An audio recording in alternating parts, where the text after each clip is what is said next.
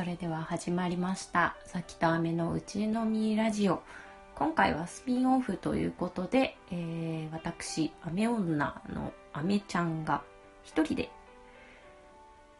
まあ、お話しさせていただくという形になります。ちょっと一人だと不安なんですけれども何を話そうかなとちょっと考えていましたがえーとそうですね。まあなんか話すことっ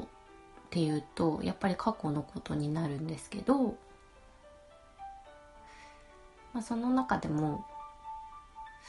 私の中でちょっと印象に残っていることを話せたらなと思っています。今回はですね大学時代のバイトその中でもちょっと力を入れて長く続いていた家庭教師のバイトのことについて話したいと思います。まあ、あの大学時代、えー、体育会の部活に入ってたんですけどその中でもまあ空いてる時間にカフェカフェが併設されてるパン屋さんだとかレストランだとか、まあ、いくつかバイトはしたんですけどその中でも、まあ、長く続いたのが家庭教師のバイトでしたと。で家庭教師ってまあある会社のところに登録して家庭教師をやる、まあ、マッチングしてもらって家庭教師をやるという形になるんですけどえっ、ー、となんだろうな必ず中学生を持つとか必ず小学生を持つとかそういうのが決まってなかったので、えーと、いろんなこう担当させてもらいました。で例えばものすごくシャイな中学中学生中学2年生だったかな？だったりとか。あとは私当時、まあ、大学2年生とかだったんですけどその頃に高校3年生の男の子を教える。でそれって実は年年齢からすると2つしか違わなくな違わなくて、えーと結構緊張感のある家庭教師だったかなと思います。あとはものすごくませた高校2年生ぐらいの子持ったりとか。あと小ギャルもいたな。中小ギャルって今主語ですかね。小ギャルもいました。なんか可愛らしい幼い感じの中学生もいて、まあ、同じ学年の子とかを見ても本当に人それぞれ違って、まあ、それが家庭教師の醍醐味かなとも思っています。でまあ、その時はあるまあ責任はも責任感は持ってやってたんですけど、まあ、今考えるとね誰かの人生に関われるすごく素敵なバイトだなと改めて感じています。でそんなこととは裏腹にその授業自体はですねえっと、とにかくまずはその睡魔との戦いっていうのがあって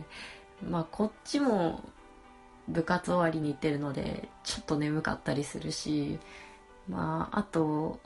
学生なんかね、えっと、授業をやってから家に帰ってきてちょうど眠い時間に家庭教師が始まるので、まあ、とにかく睡魔との戦い興味を持たせて眠気を覚ますとかもうどうしても寝てしまったんだったら15分くらいほっといて寝かせちゃうとか、まあいろいろ自分の中で試しながらやっていました。まああとは内部進学の学生見たこともあるんですけど、まああまり切羽詰まってないんでね、結構おしゃべりとか、それこそ居眠りとか、あの、平気で目の前でもしちゃう子が意外と多いなという印象でした。で、まあ、この家庭教師やってる時に自分が気をつけてたことっていうと,、えーと、例えば受験生だと時間がなくて焦るみたいなのって本人が一番思っていることなので、えーと、こっちはそれをとにかく出さない。大丈夫大丈夫よ。これやれば平気よっていう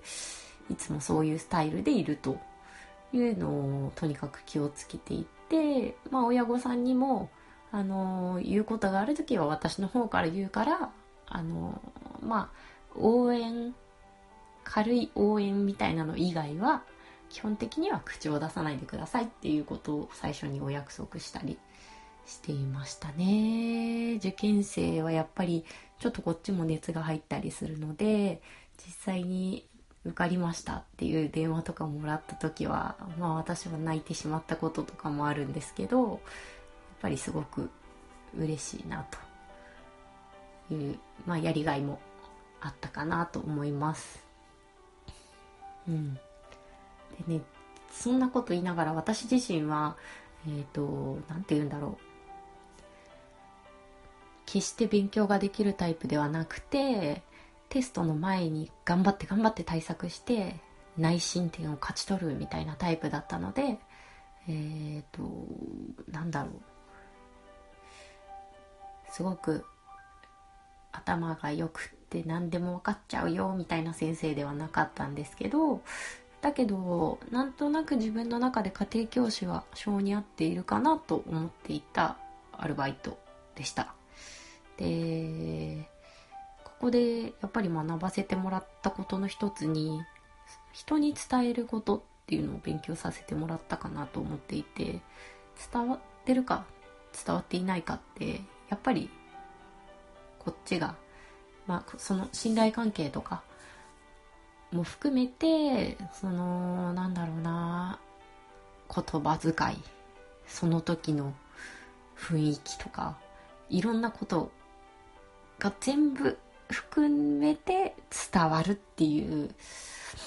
いろんなポイントがあるのかなと思っていて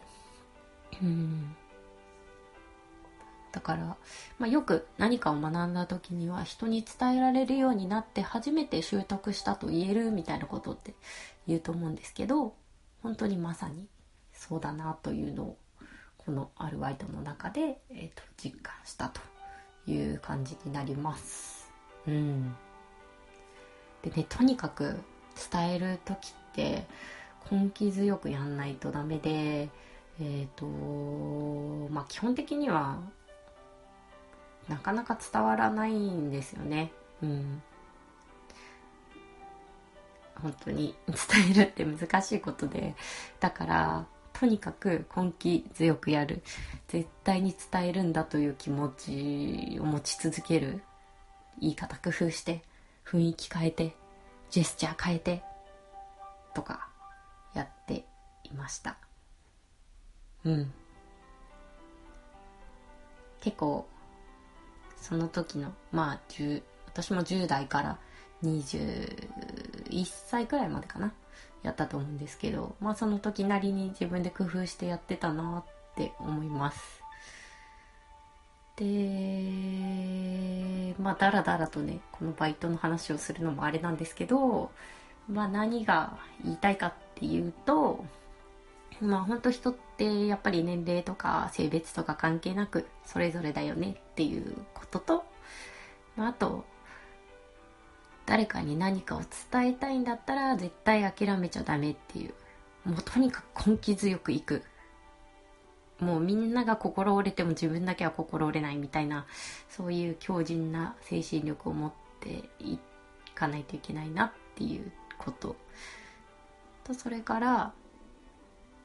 まああと一つは私は何だろうこれからも誰かに大丈夫だよって言える人でありたいなと。とそれはまあ昔のその大学生時代から一貫してえっ、と思っていることなんですけど、まあ、人を安心させられるような人でいたいなというそんな